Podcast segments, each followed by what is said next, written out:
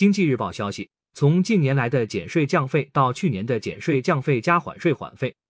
国家一系列助企纾困政策激活了企业发展活力，民营企业发展信心进一步增强。政府工作报告提出，完善税收征管制度，依法打击偷税骗税。这将增强税收在支持企业长远发展、产业优化升级中的积极作用。全国人大代表、格力电器董事长兼总裁董明珠表示，董明珠代表说，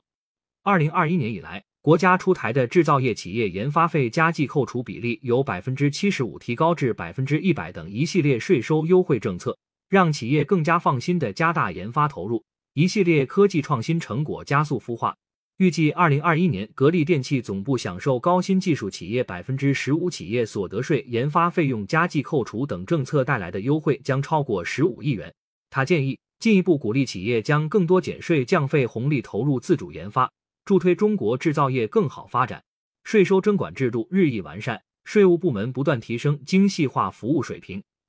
为企业减负提供了服务保障。董明珠代表说。格力电器有一本《珠海格力电器股份有限公司税收专属服务手册》，汇编了税费优惠政策指引、重大复杂涉税事项问题探讨、集团纳税信用风险管理等内容。这本手册是税收征管制度不断完善的生动体现。对于依法打击偷税骗税，他表示，无论是线上还是线下，偷税骗税行为都会破坏公平有序的营商环境，令诚信企业和消费者受到伤害。必须严厉打击偷税骗税等触犯税收公平性原则的事件，这既能保护好企业好产品应有的收益，也是对社会公平和消费者权益的有力捍卫。董明珠代表建议，要不断完善税收监督机制，在减少中低收入者税务负担的同时，加大对非工资性收入的税收征管力度。此外，要创新税收监管机制，利用大数据等科技手段，更好实现精准分类监管。